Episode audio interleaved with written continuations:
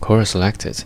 If an athlete can run 100 meters in 10 seconds, why would it be mathematically wrong to say that he ran 10 meters in 1 second? That is impossible. From James Swinland. If an athlete can run 100 meters in 10 seconds, why would it be mathematically wrong to say that he ran 10 meters in 1 second? That is impossible.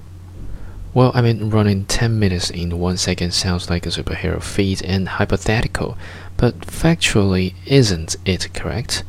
What laws of physics can deny or prove it? The athlete ran at an average speed of 10 meters per second. During the first second, the athlete was clearly averaging less as they needed to accelerate. During at least some of the other seconds, their average speed was higher. Why does it sound impossible to you? Doing that 10 meters in the first second from the stationary start might be completely impossible as there is no acceleration time, but during the race, top athletes can manage that, and if you pick the right second, higher.